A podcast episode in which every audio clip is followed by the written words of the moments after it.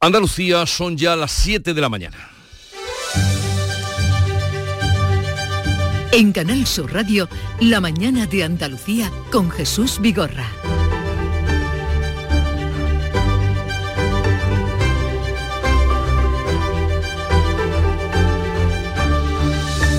Este jueves comienzan las obras de dos importantes infraestructuras en Andalucía. En Córdoba se da el primer paso en las obras de la futura base logística del Ejército de Tierra en el Parque Industrial de la Rinconada.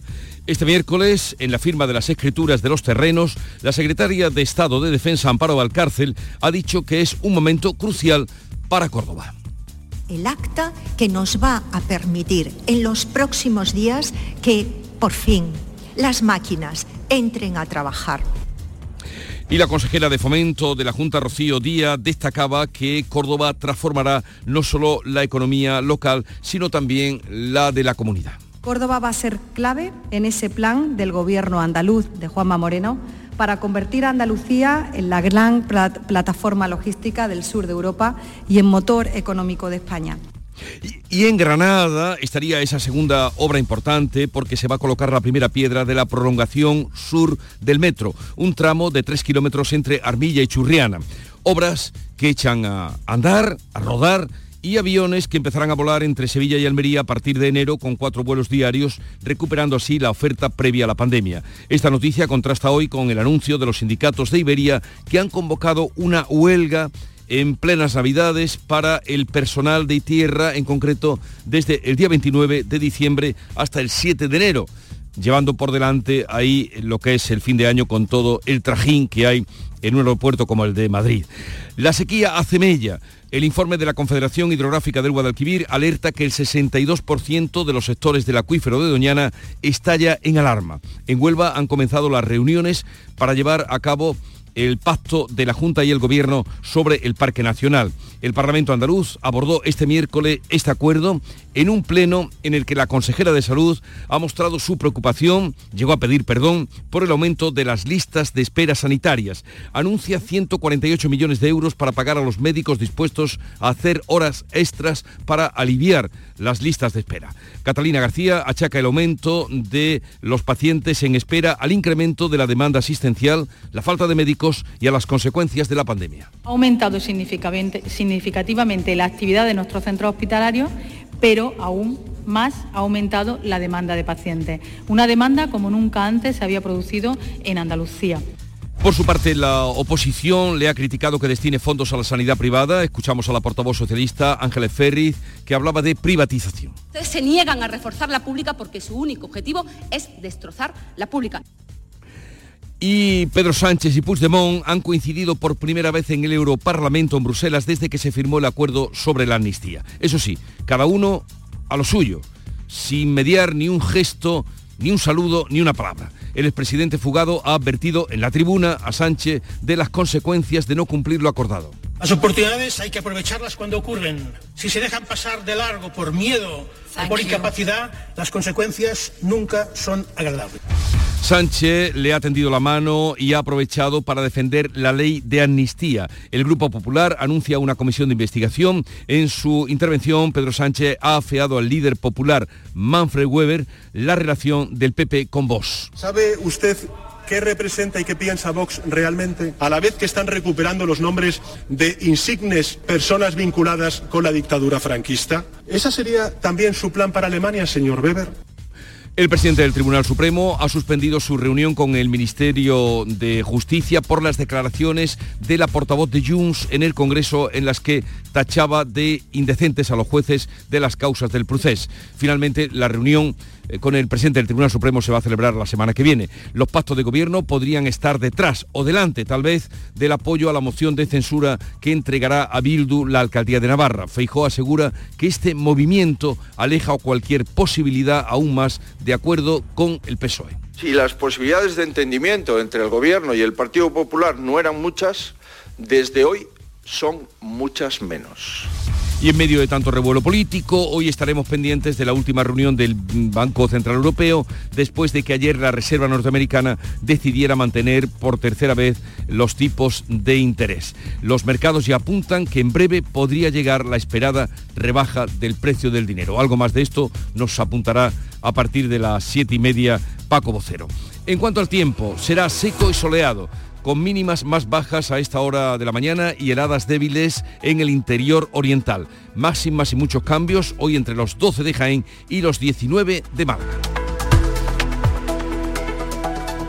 Pero vamos a conocer con más detalle cómo viene el tiempo en cada una de las provincias de Andalucía. Salud Botaro, ¿qué se espera en Cádiz? Se esperan 16 grados de temperatura, el cielo está hoy despejado y tenemos 11 grados a esta hora de la mañana. Y en Campo de Gibraltar, ¿qué me voy a encontrar, Ana Torregrosa? Pues a esta hora también 11 grados, la máxima prevista 18, cielos con pocas nubes. Bueno, mañana nos vemos. Mañana nos vemos, exactamente. ¿Y, esta tarde? También. Con Arturo Pérez Reverte. sí, señor. Eso, en el Teatro Florida. En el Teatro Florida de Algeciras. Ah, Jerez, Pablo Cosano.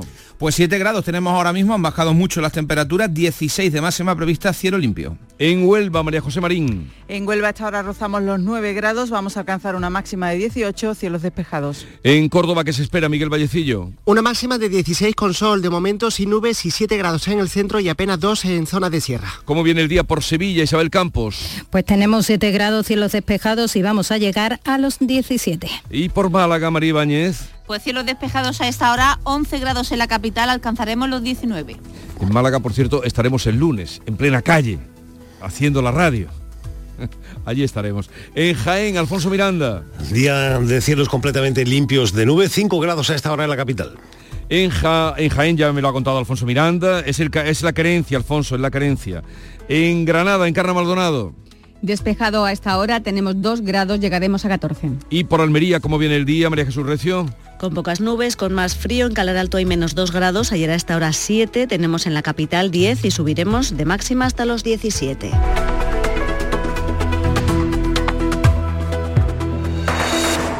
Son las 7, 7 minutos de la mañana, sintonizan Canal Sur Radio.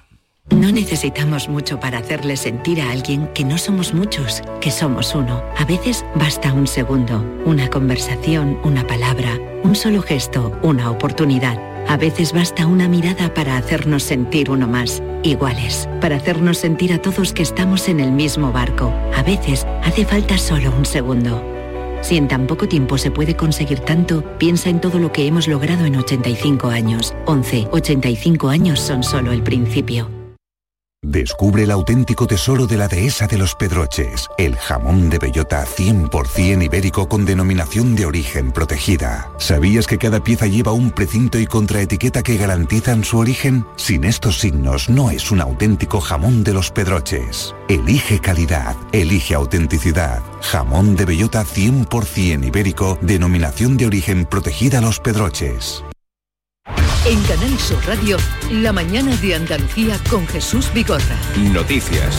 Vamos a contarles la actualidad de este día que pasa por Córdoba porque este jueves se va a dar el primer paso firme en las obras de la base logística del Ejército de Tierra en Córdoba.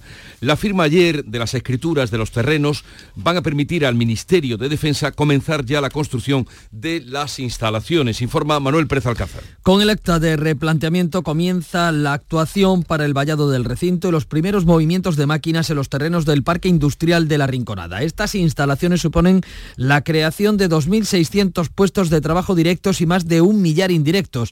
En la firma este miércoles de la escritura del derecho sobre los terrenos, la secretaria de Estado de Defensa, Amparo Valcarce, ha dicho que es un momento crucial para Córdoba. Mañana se hace ya la, el acta que nos va a permitir en los próximos días que por fin las máquinas entren a trabajar.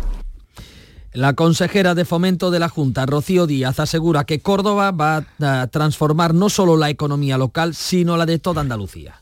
Córdoba va a ser clave en ese plan del gobierno andaluz de Juanma Moreno para convertir a Andalucía en la gran plataforma logística del sur de Europa y en motor económico de España.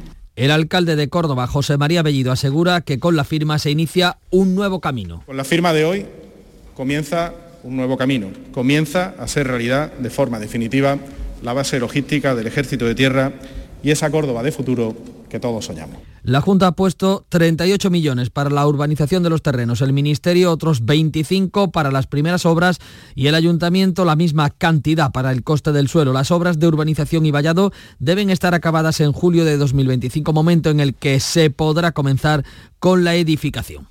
Dos importantes citas de la industria militar en Andalucía. La factoría sevillana de Santa Bárbara entrega al ejército de tierra seis unidades de blindado Castor y en Cádiz nueve países están abordando las novedades de la industria naval.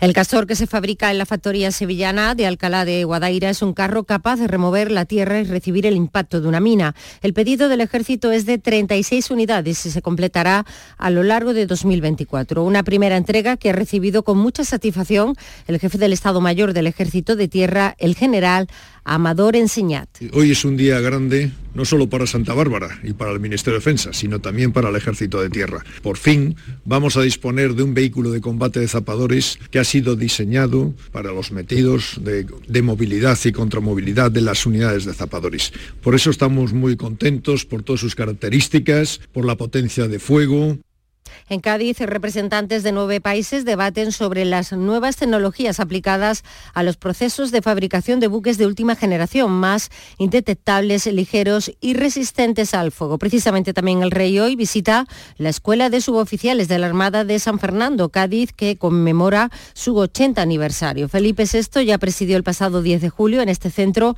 la entrega de despachos a los 84 alumnos que finalizaron sus estudios. Informó Marilo Rico. Y este jueves hablábamos de las obras de Córdoba, también en Granada se pone la primera piedra de la prolongación sur del metro hasta la localidad de Churriana. El trayecto mide unos 3 kilómetros, tendrá cuatro paradas, atravesará el centro de Churriana y costará unos 28 millones. Esta prolongación tendrá una segunda ampliación desde Churriana a Las Gavias para dar servicio a las localidades más populosas de la Vega Sur de Granada. El presidente de la Junta va a presidir el acto de colocación de la primera piedra. El vuelo Almería-Sevilla, que no es eh, infrecuente en las cancelaciones que se producen, va a cambiar ahora, o por lo menos ese es el propósito, va a aumentar su oferta en 2024 con cuatro vuelos diarios de lunes a viernes. Recupera así el servicio previo a la pandemia. Se incrementan dos rotaciones los martes y jueves, lo que significa que ya todos los días habrá cuatro vuelos, dos de ida y otros dos de vuelta. Cumple el convenio de la Junta y el Gobierno para continuar con la ruta que está declarada de obligación de servicio público. Pues esta noticia, eh, esperanzadora para las comunicaciones de Almería, contrasta con el anuncio de los sindicatos de Iberia que han convocado ocho días de huelga en plenas vacaciones de Navidad por el conflicto con los servicios de tierra. UGT y comisiones obreras convocan huelga los días 29, 30 y 31 de diciembre, además del 1, 4, 5, 6 y 7 de enero. La compañía considera irresponsable la respuesta de los sindicatos a su negativa a crear su propio servicio de facturación o transporte de maletas. Los sindicatos reclaman que sea la compañía, que sea Iberia, quien asuma esos servicios ante la pérdida de la prestación en los aeropuertos de Barcelona, Palma de Mallorca, Alicante, Bilbao, Gran Canaria, Málaga, Ibiza y Tenerife Sur. La sequía se agudiza y de qué manera en Doñana. El 63% del acuífero del Parque Nacional está en situación de alarma. El Ministerio y la Junta comienzan, por otra parte, las reuniones con los regantes para desarrollar el pacto suscrito para proteger el futuro del parque y de los pueblos de la zona. La Confederación del Guadalquivir alerta del deterioro hídrico del parque que encadena 12 años secos, el periodo más largo desde 1970. El portavoz de WWF, Juan José Carmona, reclama a las administraciones que actúen ya tenemos el diagnóstico, las pruebas científicas y las soluciones, como aplicar el plan de la fresa en su actual redacción, cerrar las fincas ilegales o aplicar un plan de extracciones. Pero ante esta situación, Ministerio y Junta las deben aplicar con carácter urgente.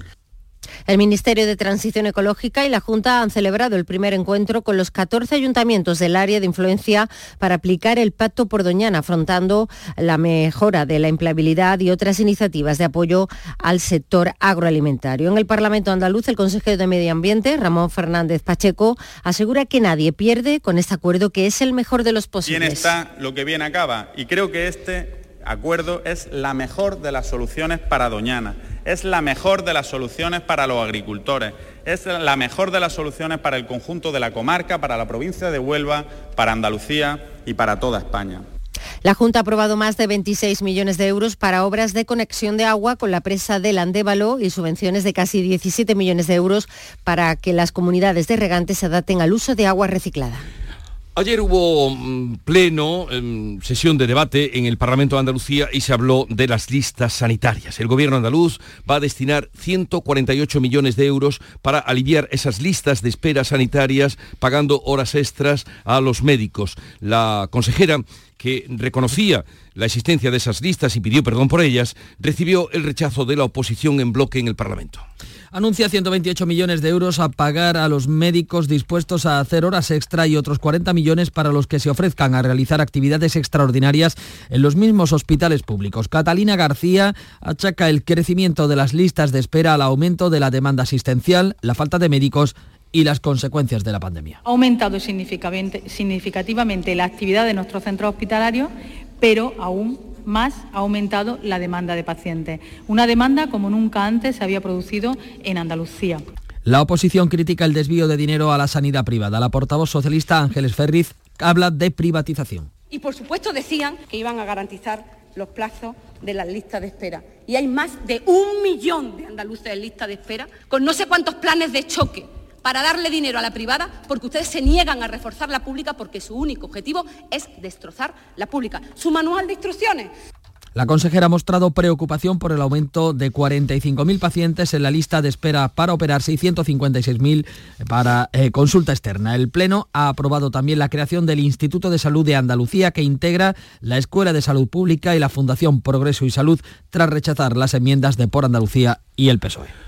La polémica en el Pleno ha surgido también por la aparición de una pegatina islamófoba en el busto de Blas Infante, el busto que está en el patio que antecede la sala de plenos. Todos los grupos, salvo vos, han pedido que se investigue. Es una bandera andaluza que en la franja central lleva una frase en árabe que puede traducirse como no hay otro Dios sino Alá. Está acompañada de otra leyenda, subcampeones 1492, que hace alusión a la toma de Granada y se vincula a grupos de extrema derecha. Todos los grupos, salvo Vox, han pedido que se abra una investigación y que se revisen las cámaras de seguridad para buscar al autor. La Reserva Federal norteamericana mantiene los tipos de interés y augura tres bajadas el año que viene. La decisión puede influir hoy en la reunión del Banco Central Europeo. Los buenos datos de inflación propician la tercera pausa consecutiva de la Reserva Federal, que deja los tipos entre el 5,25 y el 5,5%. Los mercados anticipan que pronto empezarán a bajar. La decisión puede influir hoy en la última reunión del eh, año del Banco Central Europeo. Hoy también vamos a conocer el dato definitivo del IPC de noviembre. El adelantado marcó una moderación en la subida de los precios de tres décimas hasta el 3,2% gracias al abaratamiento de los carburantes. Y Pedro Sánchez y Carles Puigdemont han cruzado buenas intenciones en el debate del Europarlamento, aunque eh, cuando han coincidido allí ni se han saludado ni tampoco ha habido un gesto entre ellos. Ha sido la primera vez en la que ambos han coincidido desde que se alcanzó el acuerdo sobre la amnistía para la investidura.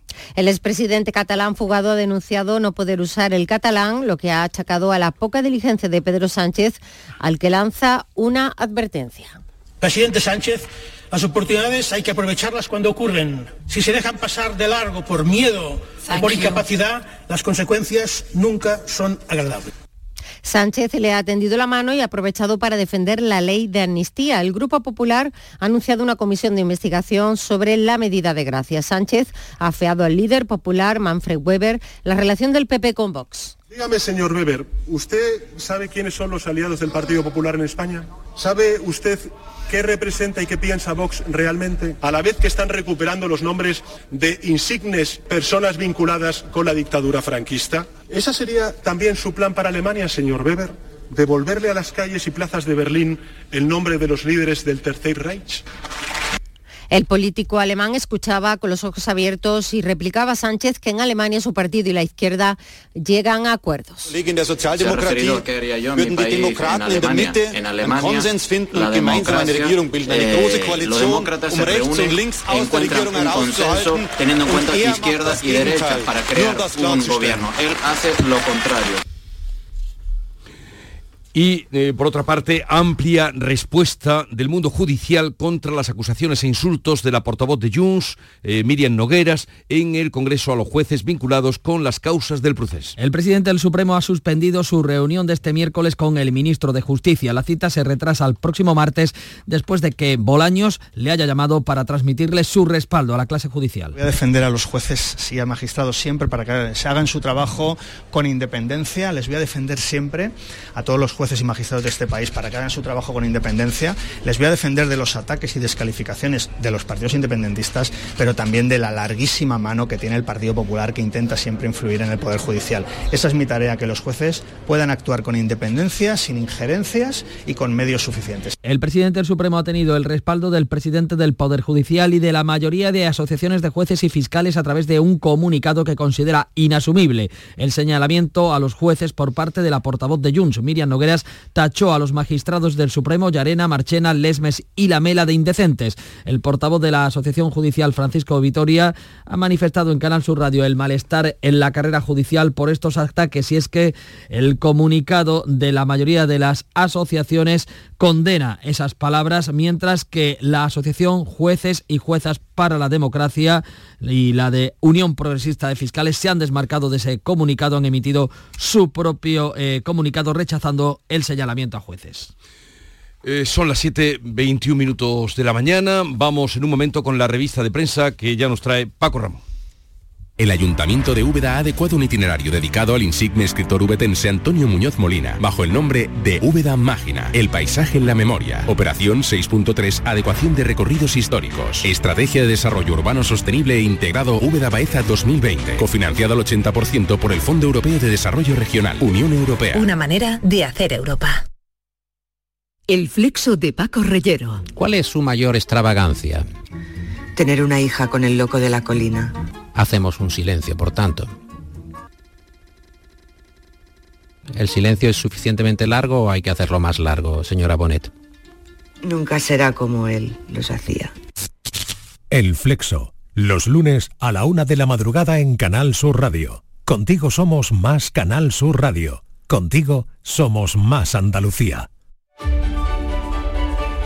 Vamos a la revista de prensa. Los periódicos destacan hoy en sus portadas el acuerdo de PSOE con Bildu para darle la alcaldía de Pamplona y, como no, el cara a cara Sánchez-Puigdemont ya lo hemos contado, coincidieron en el Parlamento, ni saludos, ni gestos, pero ¿cómo lo cuentan Paco los periódicos hoy? Pues comenzamos por esto último que ocupa la fotografía o lleva a fotografía la noticia en casi todos los periódicos de tirada nacional.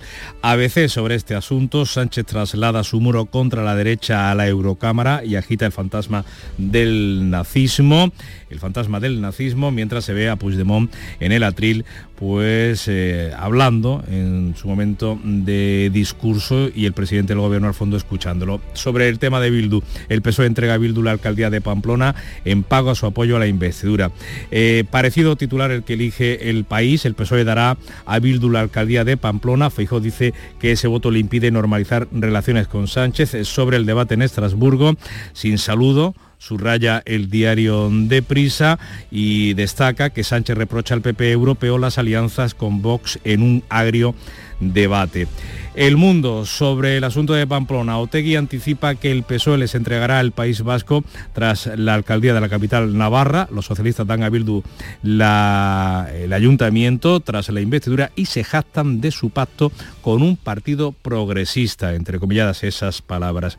Cara a cara en Estrasburgo, fotografía para Puigdemont mirando al presidente del gobierno, a Pedro Sánchez y Manfred Weber, el presidente del Partido Popular Europeo, en una entrevista con el diario de Unidad Editorial, Sánchez no se ha enterado de la elección de Alemania contra los nazis.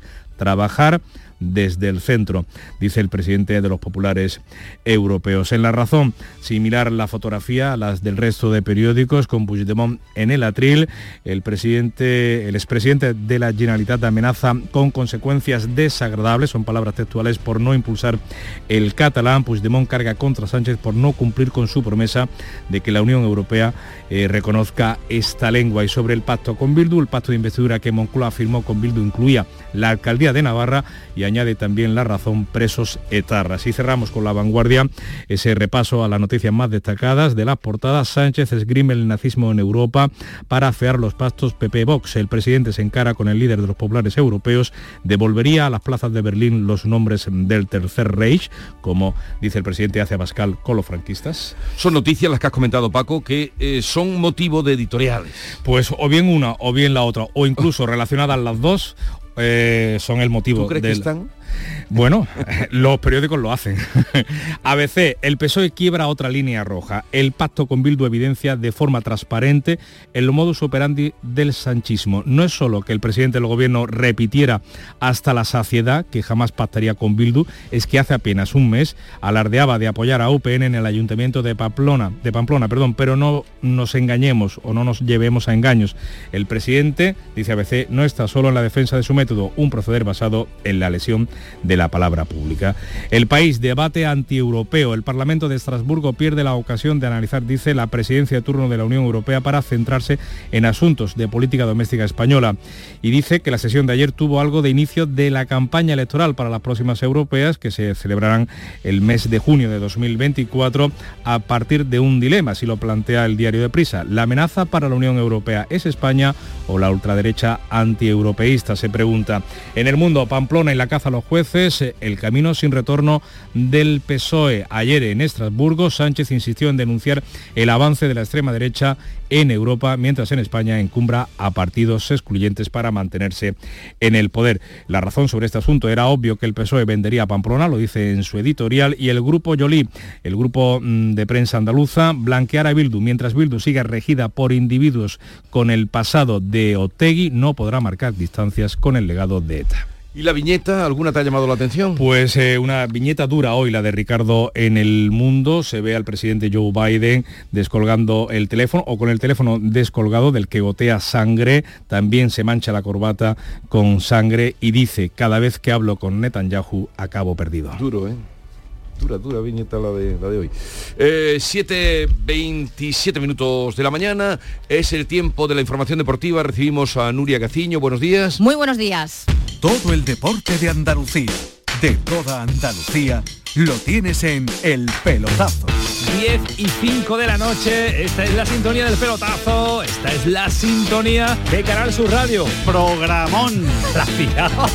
Esto solo pasa aquí. Usted ha dicho el pelotazo, ¿no? Ha empezado con el programa, se llama el pelotazo. Claro. Pues eso es lo que queremos nosotros dar, el pelotazo. El Pelotazo de Canal Sur Radio con Antonio Caamaño. De lunes a jueves desde las 10 de la noche. Contigo somos más Canal Sur Radio. Contigo somos más Andalucía.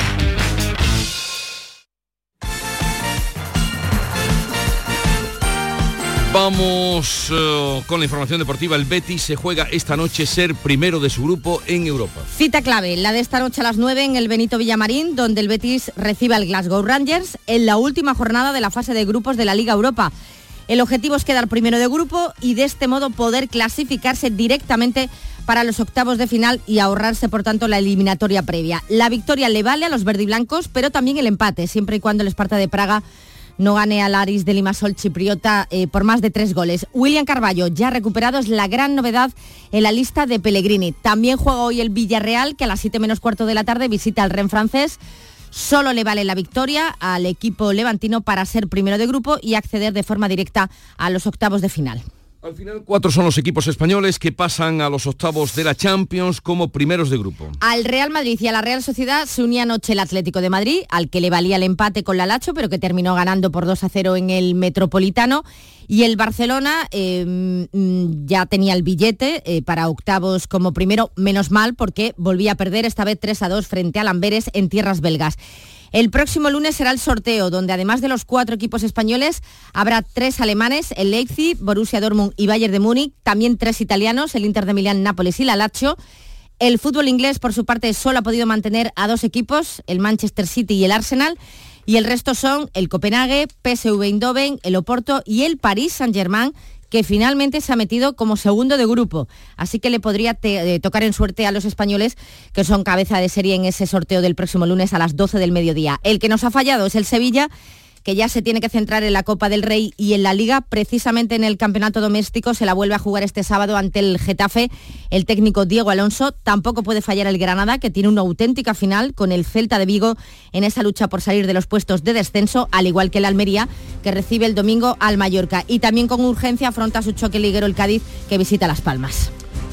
¿Algo más? No, ¿te parece poco? Que tengas un bonito día. Igualmente, luego nos vemos.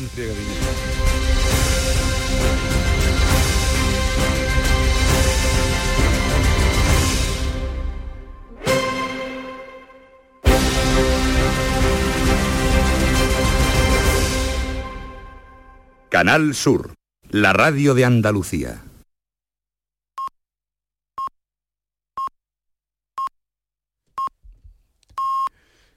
Andalucía son ya las siete y media de la mañana. En Canal Sur Radio, la mañana de Andalucía con Jesús Vigorra.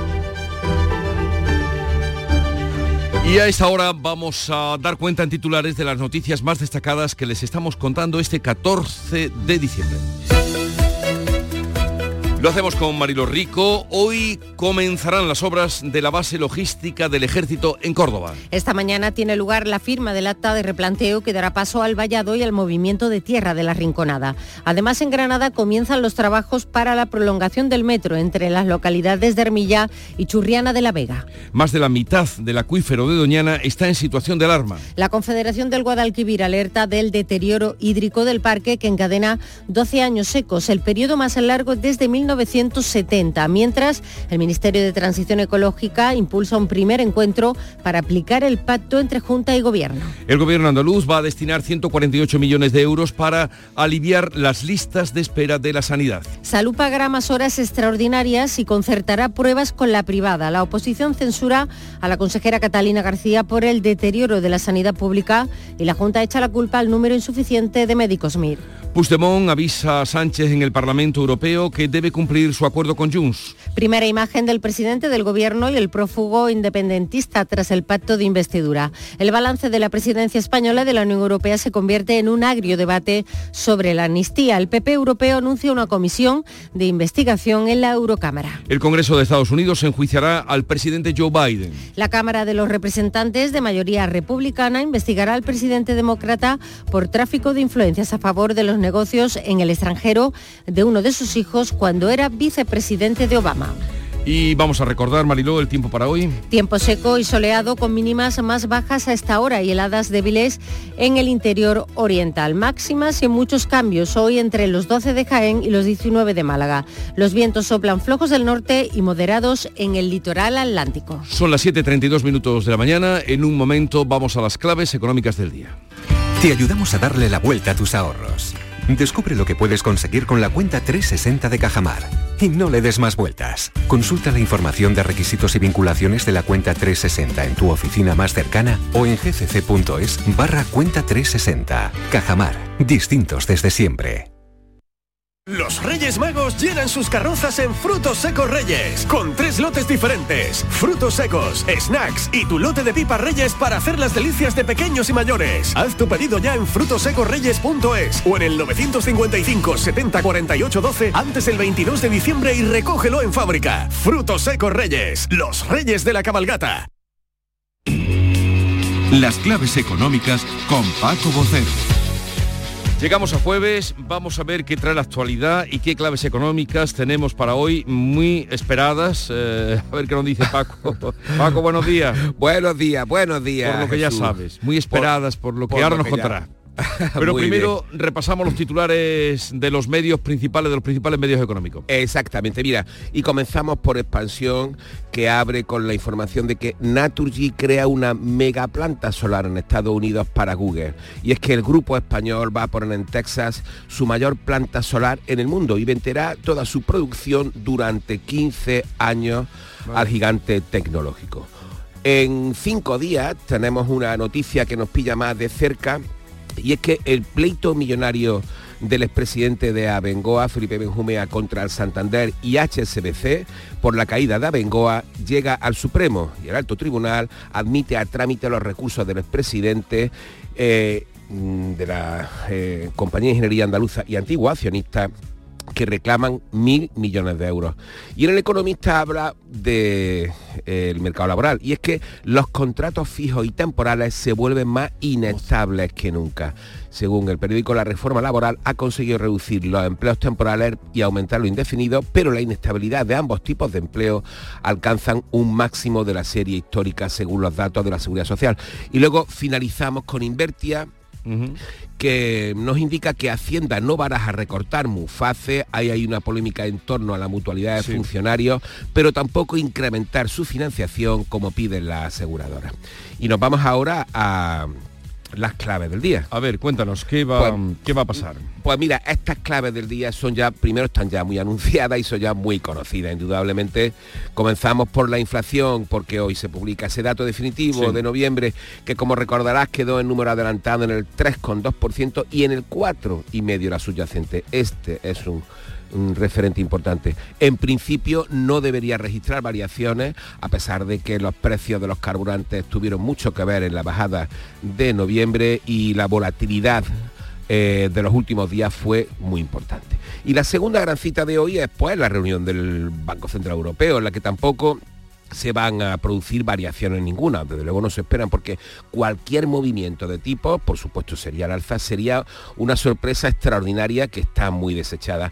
Después de la decisión de la Reserva Federal de ayer y el mensaje de su presidente Jerome Powell que trató eh, por todos los medios de convencer a la audiencia de que todavía hay una puerta abierta que pudiera hacer que subieran los activos, pero que al final en realidad Mm, la dejó abierta para una bajada en tres fases el año que viene. Lo importante va a estar en conocer eh, lo que diga Christine Lagarde a mediodía. Lo esperable es eso, que repita, tratando de ser muy contundente, que aunque vayamos por buen camino, porque la inflación está bajando, que todavía no hay nada hecho y que no se tocarán los tipos actuales durante el tiempo que el BCE considera adecuado. Es decir, nada nuevo desde Frankfurt, Jesús. Sí, pero que eh, la previsión es que bajen, ¿no?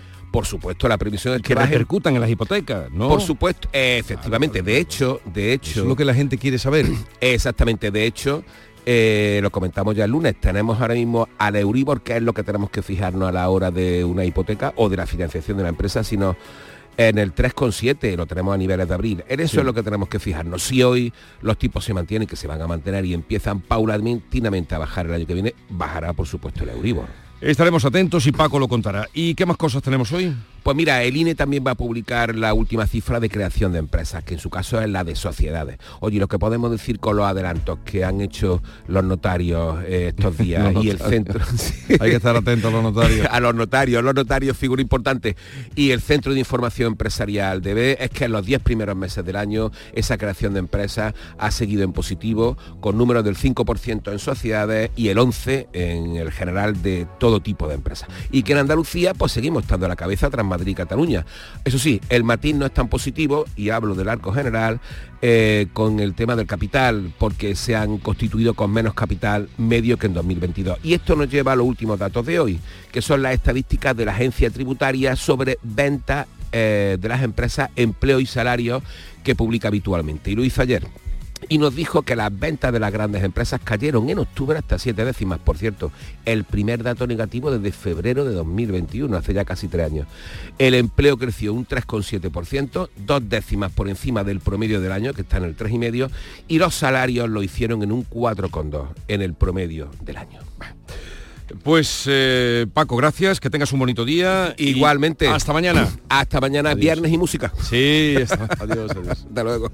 Hacer una videollamada con mis nietos. Vender a 100 países desde casa. Asegurar mi futuro profesional. O utilizar un dron para prevenir un incendio. Es posible cuando te formas en competencias digitales. Tu futuro se escribe con D de digital. Por eso impulsamos la formación en competencias digitales para toda la ciudadanía. Cada vez somos más los que formamos parte de la generación D. Decídete. Encuentra tu curso en generaciond.gov.es. Financiado por la Unión Europea. Next Generation. Plan de recuperación. Gobierno de España. Quiero compartir contigo en Canal Sur Radio el inicio de las mañanas de los fines de semana. Te espero en Días de Andalucía con toda la actualidad, música, literatura, ciencia, entrevistas, cine, flamenco. Los fines de semana puedes disfrutarlos de una forma muy especial en Días de Andalucía. Desde las 8 de la mañana en Canal Sur Radio con Carmen Rodríguez Garzón. Contigo somos más Canal Sur Radio. Contigo somos más Andalucía.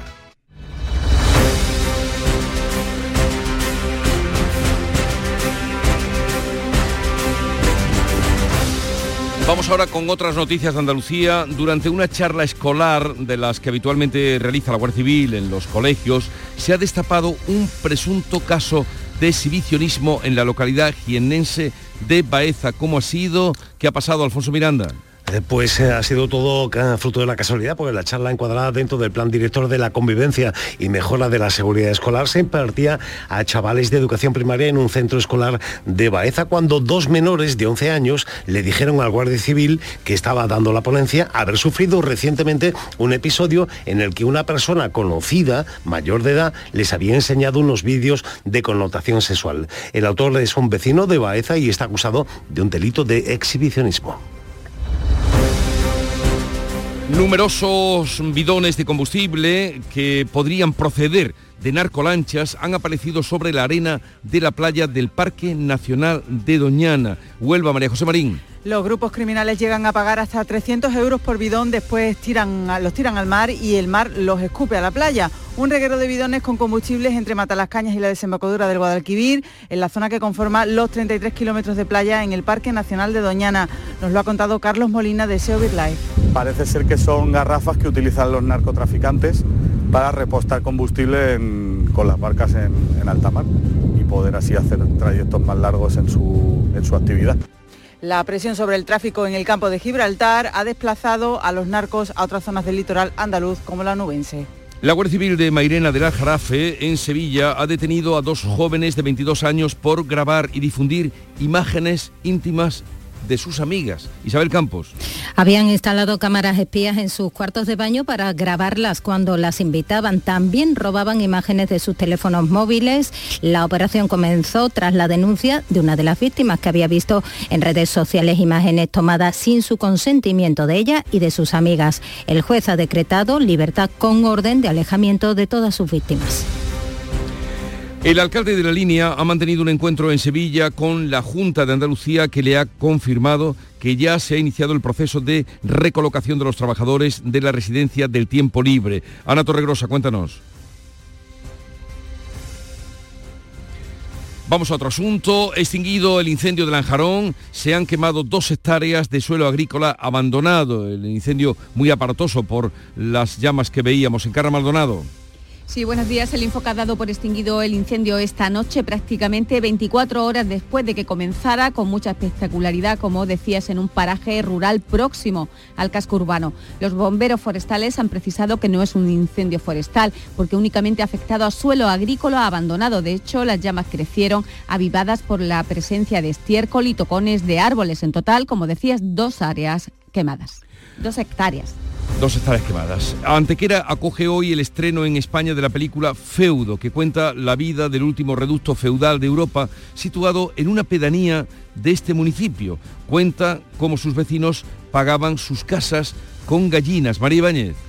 Así es, la película de Javier Barón recuerda cómo hasta 2002 esos vecinos de Villanueva de Cauche, eh, esta pedanía antequerana, pagaban con gallinas a los marqueses del Cortijo. Mira el diálogo que mantenía Javier Barón con Juan y Medio en la tarde aquí y ahora. Si querían seguir viviendo en, la- en las casas, tenían que pagar lo que el, el feudo, vaya. Y dos gallinas y había patio. Esto es increíble, pero ¿y qué hacían las marquesas? ¿Cuántas casas hay? ¿Cuántas gallinas cogían al año? Es que no. Pues no sé, muy no sé, si, no sé- no sé tenían una fábrica de muchísimo. becrés, pero... Tras su exitoso paso por los festivales de cine de Málaga y Sevilla, la productora Uri ha escogido Antequera para el estreno nacional esta tarde a las 7 de la tarde en los cines La Verónica del municipio. Ea, pues recuerden el título porque también supongo que en otras salas o en plataformas podrán ver la película Feudo. En Almería, la Guardia Civil ha detenido en Cuevas de la Almanzora a un padre y a su hijo por la presunta agresión a un policía local cuando separaba a dos alumnas de un instituto que se estaban peleando, agresión que fue grabada en vídeo y que, como ya pueden suponer, se ha hecho viral. María Jesús Recio. Tras finalizar las clases, las dos alumnas se enzarzaron en una pelea que fue grabada en ese vídeo. En las imágenes se observa a dos agentes de la policía local que separan a las chicas entre gritos de un gran número de jóvenes que instan a continuar la pelea. Uno de 18 años arremetió a golpes y empujones contra uno de los policías que cayó al suelo por la agresión. ¡Cargo el policía! Ese era el ambiente que se vivía de tensión. Esa misma tarde, horas después, el chico y su padre detenidos fueron a buscar a ese policía que ya iba de paisano, le agredieron nuevamente y le han provocado la fractura de los huesos de la nariz. Están a disposición del juzgado en funciones de guardia de Vera. El Ayuntamiento de Cuevas ha condenado la agresión.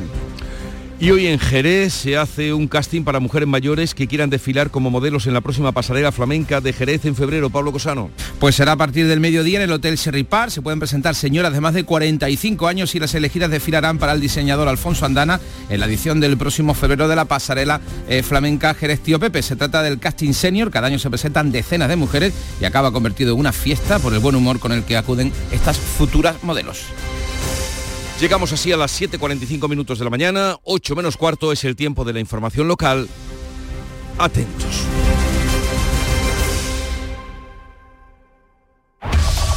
En la mañana de Andalucía de Canal Sur Radio, las noticias de Sevilla.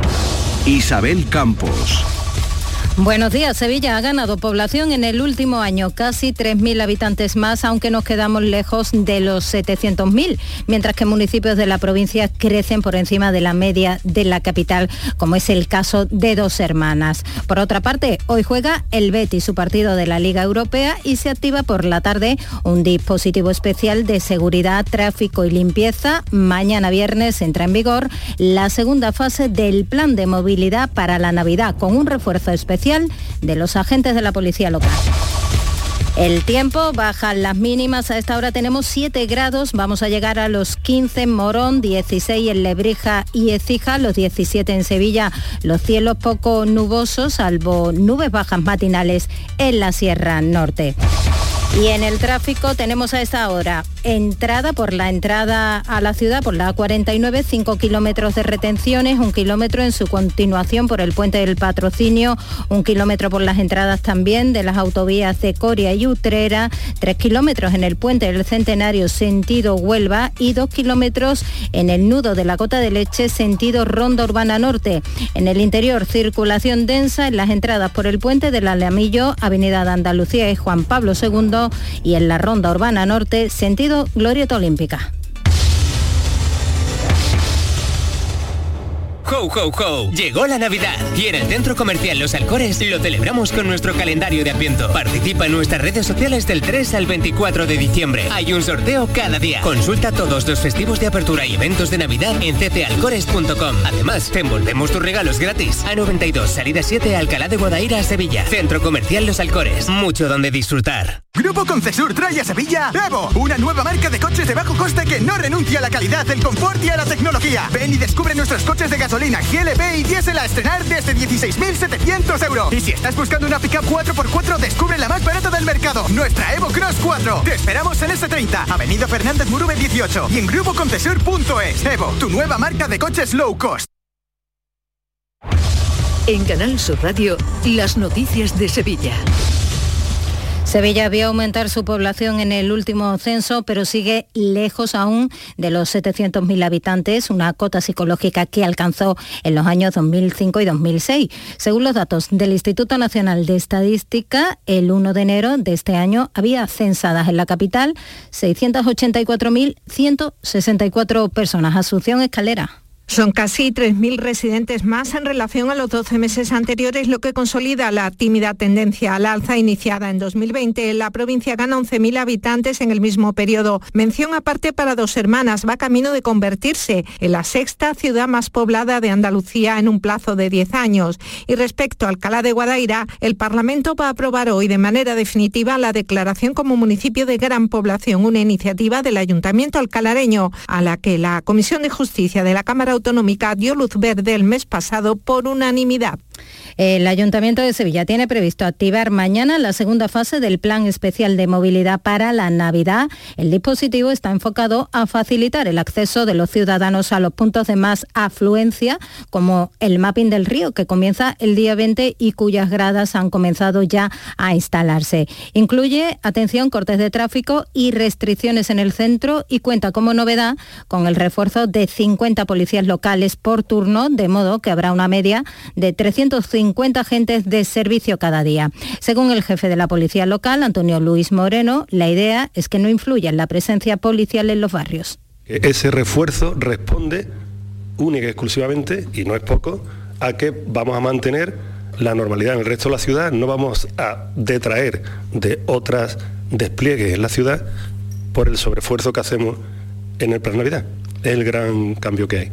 A los policías de refuerzo se les ha pedido que trabajen en sus días de descanso, por lo que el consistorio tendrá que abonar una cantidad importante de horas extras. El ayuntamiento, que ha presentado además el primer recurso de apelación ante el TSJ, el Tribunal Superior de Justicia de Andalucía, contra la decisión judicial de repetir las oposiciones por las que 44 agentes podrían ser despedidos, lo señalaba así el delegado de Seguridad Ignacio Flores. El ayuntamiento ha hecho ya el recurso de apelación al Tribunal Superior de Justicia del primero, que en donde la juez indica de que hay que ejecutar la sentencia. Los demás seguirán preparando también y se presentarán igualmente. Apuntamos además que hay un dispositivo especial hoy de seguridad, limpieza y movilidad para el partido del Betis contra el Rangers en el Benito Villamarín a las 10 menos cuarto de la noche. Está catalogado por la subdelegación del Gobierno como de alto riesgo. Se refuerzan los autobuses, la limpieza y también la seguridad para evitar los botellones. Y el presidente del Tribunal Superior de Justicia de Andalucía, Lorenzo del Río, ha advertido de que el traslado de los juzgados de Sevilla a la ciudad de la Justicia Justicia de Palmas Altas creará bastantes problemas durante años, ya que la mudanza se hace de forma progresiva. Del Río denuncia también los espacios reducidos de despachos y salas unos espacios de trabajo que, son muy reducidos. Son muy reducidos para el despacho ordinario, para el trabajo, para tener reuniones con abogados o con, o con partes. Entonces eso habrá que solucionarlo de alguna forma con despachos añadidos, con despachos colectivos que se puedan utilizar para, para encuentros de trabajo. Está en un inicio que ahora mismo es problemático, a una serie de problemas durante años. Eso es así. 7 y 51. Las noticias que más te interesan las tienes en Canal Sur Mediodía Sevilla. Y este viernes te llegan desde Tomares, donde queremos que descubras toda la programación navideña de este municipio del Aljarafe sevillano. Canal Sur Mediodía Sevilla. Este viernes a las 12 desde el Auditorio Municipal Rafael de León de Tomares. Con la colaboración del Ayuntamiento de Tomares. El llamador. Los lunes a las 10 de la noche. En los albores del siglo XX, las primeras camisetas a rayas verdiblancas del Celtic llegaban en barco desde Glasgow al puerto de Sevilla para vestir al Betis que estaba a punto de nacer. Y este jueves el que viaja al Benito Villamarín es el Glasgow Rangers que se enfrenta al Real Betis buscando el primer puesto del grupo de la UEFA Europa League. Betis Rangers. Vívelo en directo en la gran jugada de Canal Sur Radio Sevilla y Radio Andalucía Información. Desde las 9 menos 20 con Jesús Márquez. Contigo somos más deporte. Contigo somos más Andalucía. Pues Antonio Camaño nos trae también esos detalles del partido del Betis esta noche. Buenos días. Hola, ¿qué tal? Muy buenos días. El Betis disputa esta noche en el Benito Villamarín el último partido de la fase de grupos de la Europa League ante el Rangers en un encuentro decisivo para ambos ya que los dos cuentan con posibilidad tanto de pasar como primeros de grupo como de quedar fuera de la competición. Y en el Sevilla Diego Alonso será el entrenador que se va a sentar en el banquillo este sábado en el Pijuán ante el Getafe. Incluso la evaluación del uruguayo va un poquito más allá y aparece señalada la fecha del 23 de diciembre como el crédito con el que cuenta. Es el límite que se marca la directiva para la reacción del equipo.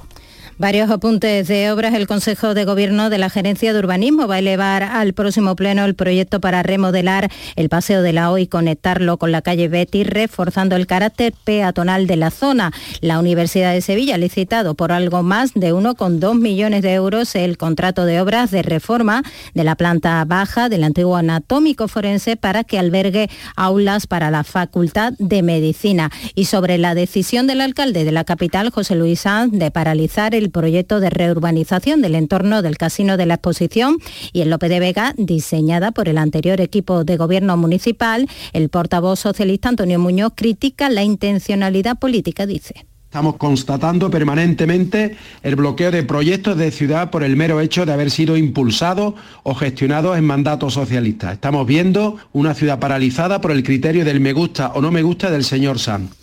Y esta noche el bel canto y el flamenco se dan la mano en el Cartuja Center City con una novedosa propuesta de la soprano Ainhoa Arteta y la cantadora María Terremoto que reinventan el cancionero navideño con el espectáculo Que suenen con alegría.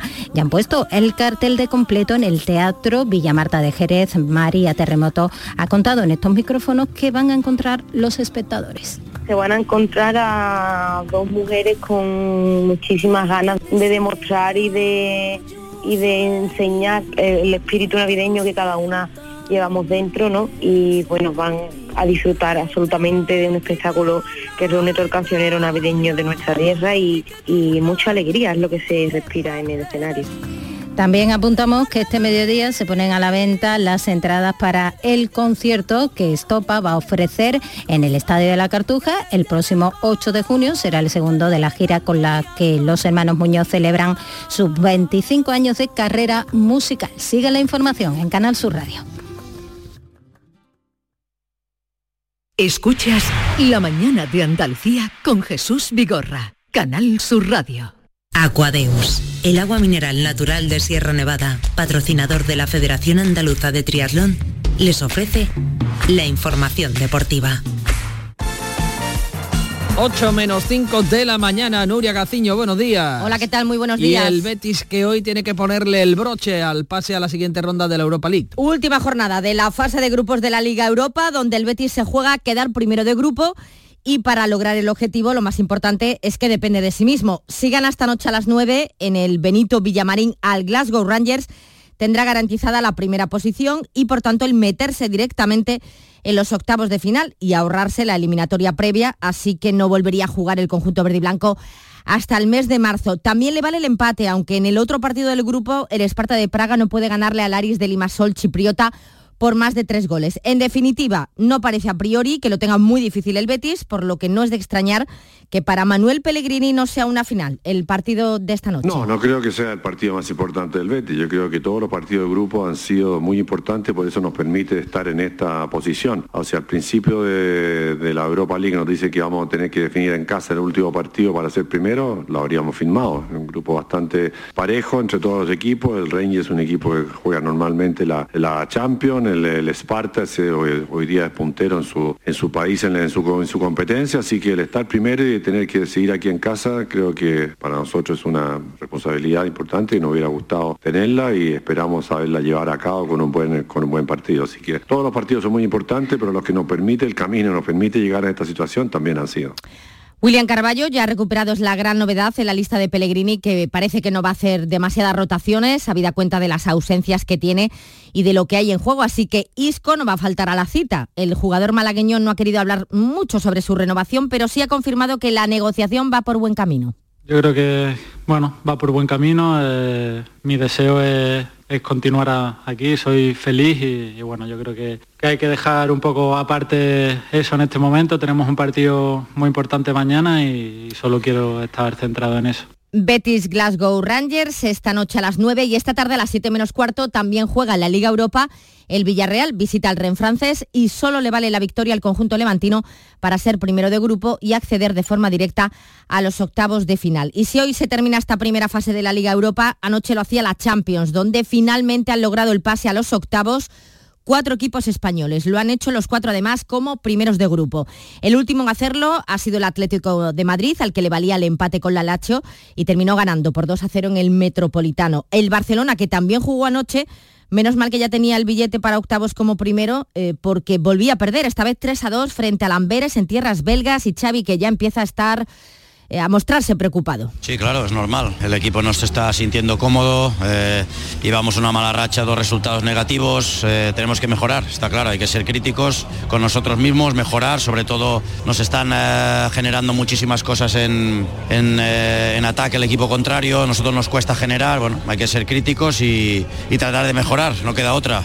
El próximo lunes se va a celebrar el sorteo de los octavos de la Champions, donde además de los cuatro equipos españoles habrá tres alemanes, Leipzig, Borussia Dortmund, Bayern Múnich, también tres italianos, el Inter de Milán, Nápoles y la Lacho, y el fútbol inglés cuenta con dos, Manchester City y Arsenal. El resto, Copenhague, PSV, Oporto y París Saint-Germain que finalmente se ha metido como segundo de grupo. El que nos ha fallado es el Sevilla, cuyo entrenador sigue siendo Diego Alonso, aunque se la vuelva a jugar este sábado ante el Getafe. Tampoco puede fallar el Granada, que tiene una auténtica final con el Celta en esa lucha por salir de los puestos de descenso. Anoche en el pelotazo el protagonista fue el ex del equipo granadinista Paco López, que no tendría reparos en regresar. Tan a gusto que, es mi segunda casa ahora mismo, que evidentemente si en un futuro el, el Granada me pidiera ir allí, evidentemente, claro que lo haría, lo haría, pero encantado de la vida, faltaría más, mi familia y yo, por supuesto. Y si el Granada no puede fallar este fin de semana, tampoco la Almería, que recibe el domingo al Mallorca, y también con urgencia afronta su choque liguero el Cádiz, que visita Las Palmas. Aquadeus, ahora más cerca de ti, procedente del manantial Sierra Nevada, un agua excepcional en sabor, de mineralización débil que nace en tu región. Aquadeus Sierra Nevada es ideal para hidratar a toda la familia y no olvides tirar tu botella al contenedor amarillo. Aquadeus, fuente de vida, ahora también en Andalucía. Canal Sur Radio, la radio de Andalucía.